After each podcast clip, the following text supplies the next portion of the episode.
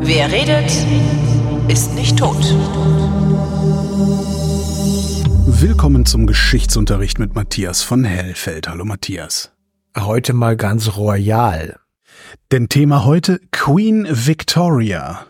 So ist es. Es ist so 18. nee, 19. Jahrhundert, oder?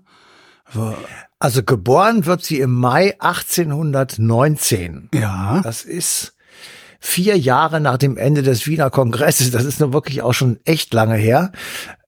Und hatte natürlich für ihr Leben und für alle Menschen in Europa große Konsequenzen, dieser Kongress. Insofern lebte sie in einer, wie kann man sagen, vielleicht unruhigen Zeit am Anfang. In interessanten Zeiten.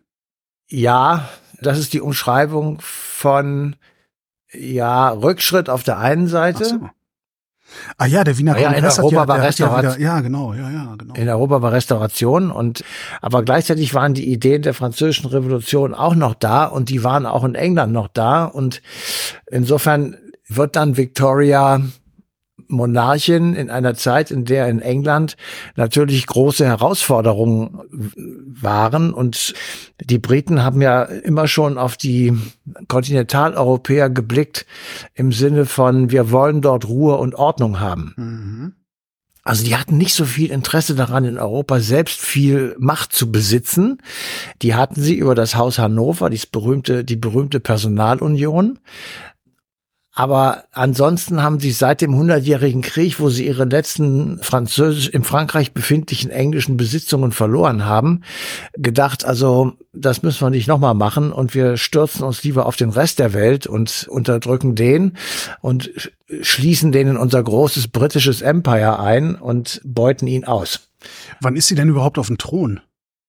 Also pass auf, sie ist 1819 geboren ja. und stirbt 1901. Mithin wurde sie 82 Jahre und von diesen 82 Jahren war sie seit 1900, 1837 auf dem Thron. Also mithin 64 Jahre. Kann das sein? Ja, 64 Jahre. Das ist natürlich wirklich ordentlich und wird nur noch übertroffen von ihrer Ur, Ur, Ur, Urenkelin, wenn ich eben richtig gezählt habe, Elizabeth. nämlich Lilibet die Zweite. Elizabeth, ja. das ist schon krass, ähm, ey, dass sie so alt werden. Das ist echt krass.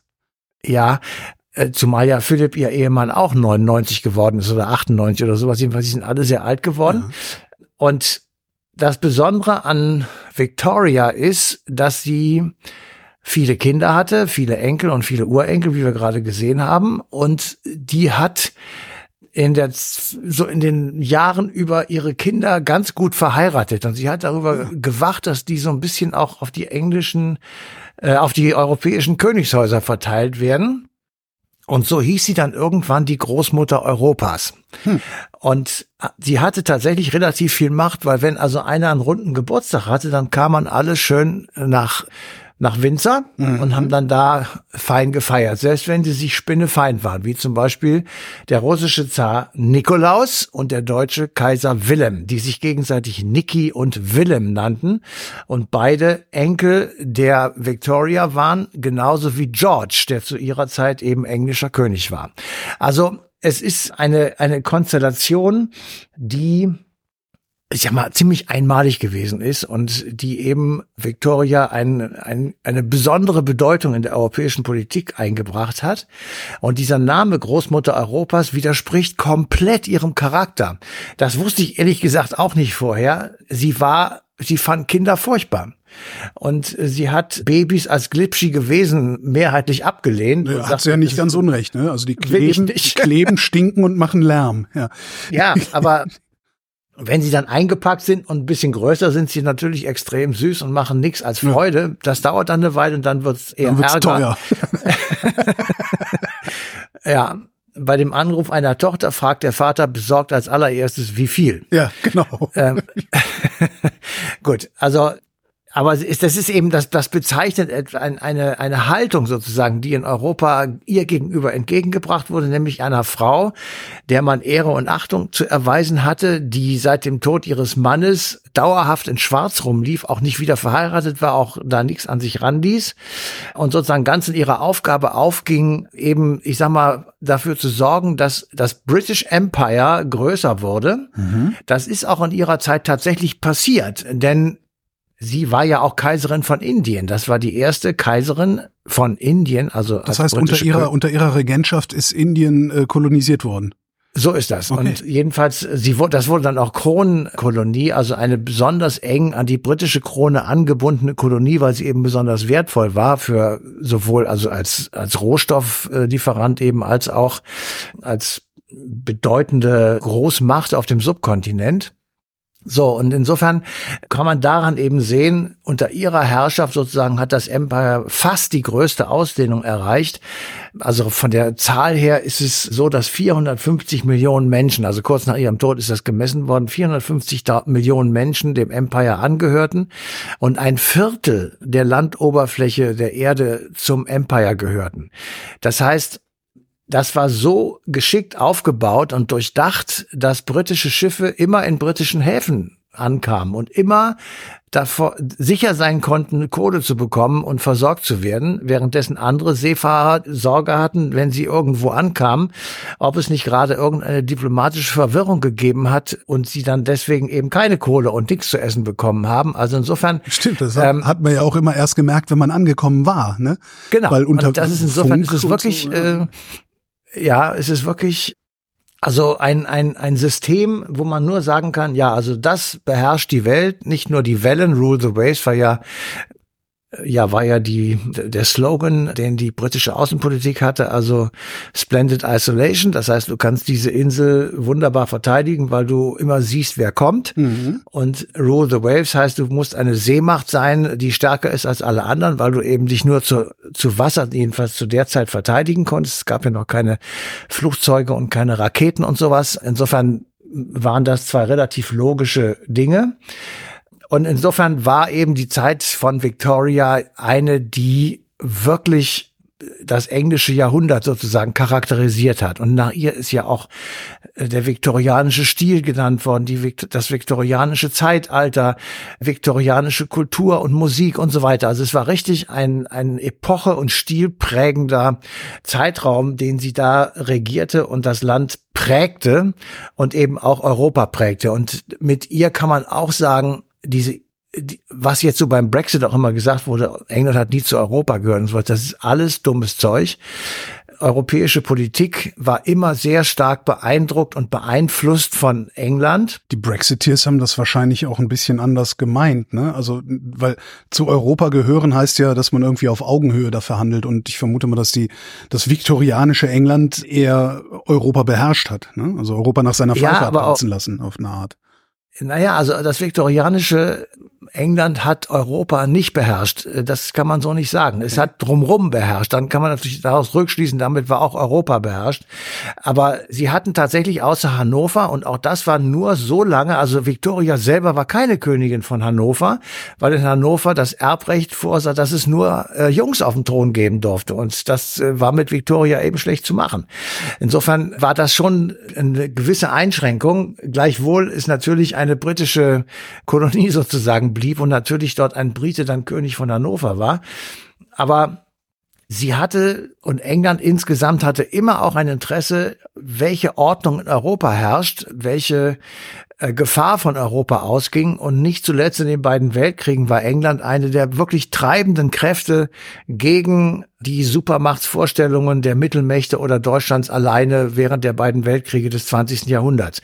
Also insofern sind die, das ist ein, ein völliges Blödsinnsargument, was die Brexiteers da genannt haben, aber das ist egal, das fällt einem nur so ein, wenn man eben äh, sich mit Victoria beschäftigt.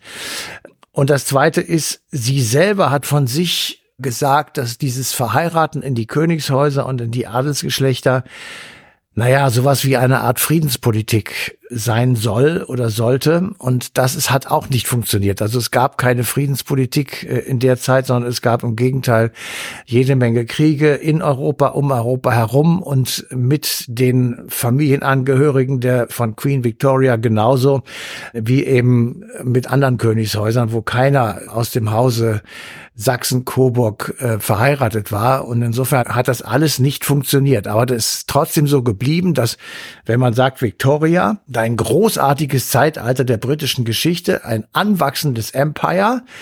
Und das Einzige, was davon wirklich stimmt, anwachsendes Empire und eine unglaubliche Weltmachtstellung Englands. Das kann man sich gar nicht so vorstellen heute, aber tatsächlich war zu der Zeit die Weltmacht Nummer eins England. Mhm alleine wegen dieser ungeheuren Seemacht und dieser ungeheuren Flotte. Und dann kann man sich auch vorstellen, wie sozusagen diese, der Anwurf Kaiser Wilhelms, der ja gesagt hat, wir brauchen eine Flotte, die größer ist als die englische. Mhm. Als das dann in die Tat umgesetzt wurde, wie sehr das das Selbstverständnis der Engländer in Frage gestellt hat und angegriffen hat und Wilhelm II. wusste das natürlich auch und hat genau auf diesen wunden Punkt sozusagen hingedrückt und dann eben auch England, ich sag mal, in diesen Krieg mit reingezogen und entsprechend, ja, wie soll ich sagen, also wirklich sehr stark ins Selbstbewusstsein gestochen. Gleichwohl, und das finde ich ehrlich gesagt wirklich witzig. Es ist jetzt 120 Jahre her, dass Victoria gestorben ist. Und heute sind, ich immer noch gekrönte Häupter in direkter Nachfahrenslinie von ihr in Amt und Würden. Also Charles der Dritte ist natürlich genauso wie seine Mutter Lilibet Ur, Ur, Ur, Ur, Urenkel. Dann kommt Harald der Fünfte von Norwegen, Karl Aha. Gustav von Schweden, Sophia mhm. von Spanien, Carlos von Spanien, Margarete von Dänemark. Lilibet haben wir gesagt und auch Prinz Philipp. Ja, ist wirklich Nachfahre von ihr, nämlich über seinen Onkel, den griechischen König Paul I. So, und alleine diese Namensliste, die ich jetzt aufgezählt habe, die sicher unvollständig ist, das ist zwar irgendwie nur eine Randnotiz, aber dennoch zeigt das, mit welch einer unglaublichen Macht dieses Königshaus seinerzeit von London aus, ja, in Europa hineinregiert hat sozusagen äh, oder zumindest versucht Fäden gesponnen hat. Genau, seine Fäden gesponnen hat und halt versucht hat sozusagen das zum eigenen Vorteil zu nutzen, was natürlich nicht immer gelungen ist, aber immerhin. Eine wirklich bedeutende Frau und sie ist die erste in einer Serie von bedeutenden Herrscherinnen, mit denen wir im Jahr 2024 an den Start gehen und das so in lockerer Reihenfolge machen werden. Und, Wie? Also ähm, bei, bei, bei, bei DLF Nova bei Nova in der History-Folge mhm. machen wir sechs Stück und ähm, im nächsten Jahr machen wir vielleicht eine andere Serie. Jedenfalls, wir werden jetzt so kleine Serien machen, die nicht unbedingt an Zeiten und Daten gebunden sind. Ah, okay, ich dachte, es wäre jetzt irgendwie 2024 das Jahr, in dem alle berühmten Herrscherinnen des 19. Jahrhunderts geboren nee. worden sind oder irgendwie. Nein, nein. Ist, wir fangen, ja. wir machen auch ganz unterschiedlich, ich würde natürlich nicht verraten, welche, aber es gibt ganz unterschiedliche Menschen, die da auftauchen. War Victoria beliebt eigentlich? Also ich meine, bei naja, den Iren sicherlich nicht, weil die hat sie verhungern lassen, ne? Aber ja, ja, also sie war nicht beliebt in dem Sinne, wie man heute, ich sag mal, äh, wie Diana oder sowas, ja, um mal im britischen Königshaus zu bleiben. Sie war unnahbar. Sie, sie rannte immer in Schwarz rum. Sie war eine rundliche, in sich gekehrte Frau, die aber nach innen oder im, im, ich sag mal, im Palast und beim Regierungsalltag durchaus sich durchsetzen konnte. Also, ich sag mal, herrisch kann man vielleicht sagen, war und aber letztendlich eine Person, die unnahbar war. Und das ist natürlich spricht dagegen, dass sie beliebt war. Also beim Volk sowieso nicht, weil es war ganz anders als heute, dass die Monarchin zeigte sich nicht in dem Sinne, wie heute Charles andauernd irgendwelche Denkmäler einweiht, sondern sie war halt in ihrem Palast und regierte. Mhm. Das war ja auch eine ganz andere Position als heute der britische König oder überhaupt alle Monarchen in Europa. Die sind ja nur noch zum Repräsentieren mehr oder weniger da. Aber sie hatte tatsächlich Macht. Sie hatte zwar auch ein Parlament natürlich und Ministerpräsidenten und mit denen sie mehr oder weniger gut amtieren und regieren konnte, aber sie war eben eine, die sehr viel mehr Macht noch hatte, als es äh, heutzutage in der britischen Verfassung, die es ja gar nicht gibt in dem Sinne, aber jedenfalls die Position, die die britische Königin oder der König heute hat. Und was bleibt von der, außer diesen vielen Kindern? Naja, die Vorstellung, dass einer, ein, nee, in diesem Falle so lange regiert hat, dass nach ihr ein ganzes Zeitalter benannt wird, das ist nicht so oft. Also überleg dir mal, die hat die zweite Hälfte des 19. Jahrhunderts, mehr sogar, die zweite Hälfte des 19. Jahrhunderts äh, amtiert, was da alles passiert ist. Ja, da hat es Revolutionen gegeben in Europa, da hat es Kriege in Europa gegeben, da hat es den berühmten sieben Krimkrieg gegeben, wo es darum ging, wie entscheiden wir, was wird eigentlich auf dem Bosporus, wie, wie machen wir die Meerenge der Dardanellen und so weiter. Was, das war ja für die Briten extrem wichtig, das war Schifffahrtsrouten. Und es war wirklich also Industrialisierung, die ja von England ausgegangen ist und die den ganzen Kontinent auf den Kopf gestellt hat. Und sie, sie war die ganze Zeit über jene, die das mitbegleitet hat. Und das hat tatsächlich gewisse Ähnlichkeiten zu Elisabeth II., die, wenn ich das recht erinnere, 1955 auf den Thron gekommen ist oder 54, jedenfalls wirklich früh und 2021 verstorben ist. Also sie hat auch 70 Jahre ja, die Menschen begleitet sozusagen. Und natürlich ist es dann so, dass selbst wenn man wie ich diese Monarchien irgendwie als völlig aus der Zeit gefallene mittelalterliche Relikte betrachte, ich kann schon verstehen, dass Leute sagen, diese Frau hat mein ganzes Leben begleitet, die war eine Stütze für mich. Ich wusste immer, die ist da und das hat mich sicherer oder ruhiger gemacht oder sowas. Das kann ich schon verstehen. Aber ich selber kann mit Monarchie nicht so wahnsinnig viel anfangen und guck das auch nicht, wenn es irgendwie im Fernsehen läuft. Ich sage immer nur, das ist wirklich mittelalterlich, wenn man da in in langsamem Schritt irgendeine Treppe raufläuft. Das muss ich wirklich sagen. Der gleichzeitig vor allen Dingen dann auch weiß, also das ist ja, also gerade die späten Jahre von Queen Elizabeth, diese, diese Geschichte mit Lady Diana und äh, ja. dann dem, dem, dem Enkel, äh, wie heißt er? keine Ahnung, der dann die, diese Schauspielerin geheiratet hat und die dann in die USA abgehauen sind. Also die, die machen halt auf der einen Seite laufen die dann in irgendwelchen albernen Gewändern langsam und staatstragend die Treppe runter und gleichzeitig weißt du aber auch, dass die im Grunde genauso boulevardeske, intrigante Pfeifen sind, wie, ja, weiß ich auch nicht, irgendwer, der auf der Titelseite der Bildzeitung erscheint. Ne?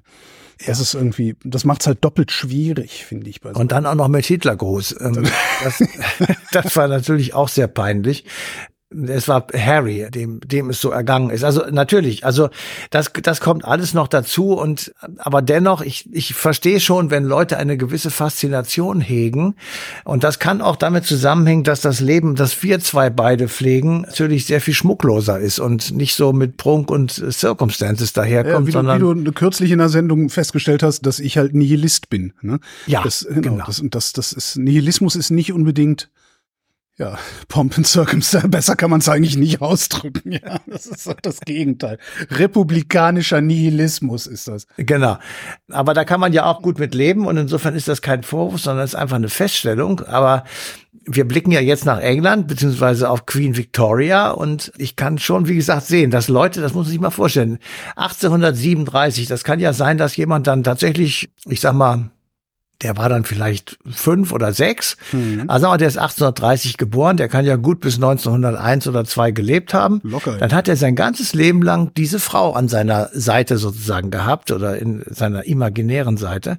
Das ist schon das ist schon was. Und ähm, ich meine, das ist, man muss sich das ja mal vorstellen. Ich meine, bei uns war es Helmut Kohl und der hatte gerade mal 16 Jahre am Puckel und da hat es sich schon angefühlt, als gäbe es nur Helmut Kohl. Das ist mit Angela Merkel auch so. Stimmt, ja, aber da habe ich dann, da wusste ich ja, dass es auch anders geht. Ja, aber, aber es gibt eben Kinder, die haben gedacht, Bundeskanzler ist, also genau, wir haben keinen Bundeskanzler, sondern wir haben eine Merkel. Ja, genau, genau, genau. So, und das ist jetzt bei uns ja dreimal schon passiert mit Adenauer, Kohl und Frau Merkel.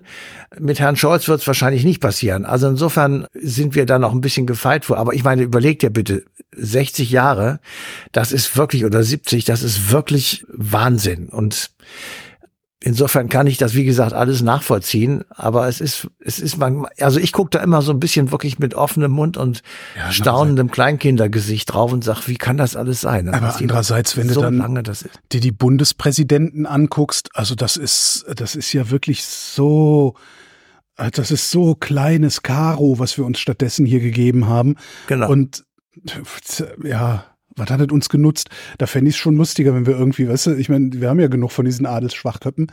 Stell dir mal vor, wir hätten davon so einen. Hier, wie hieß ja, dieser von Hannover, dieser, dieser, Typ, der immer seinen Pimmel rausgeholt hat. Wie hieß denn der? Pinkelpauder. Nee, nee, ich weiß schon, wie du meinst. Das, also wäre schon, wär schon lustig, ne? Weil dann kann man sich prima über den lustig machen und ja, hätte dann ja. das Volk so ein bisschen abgelenkt. Ne? Funktioniert in Großbritannien auch ganz mal, hervorragend.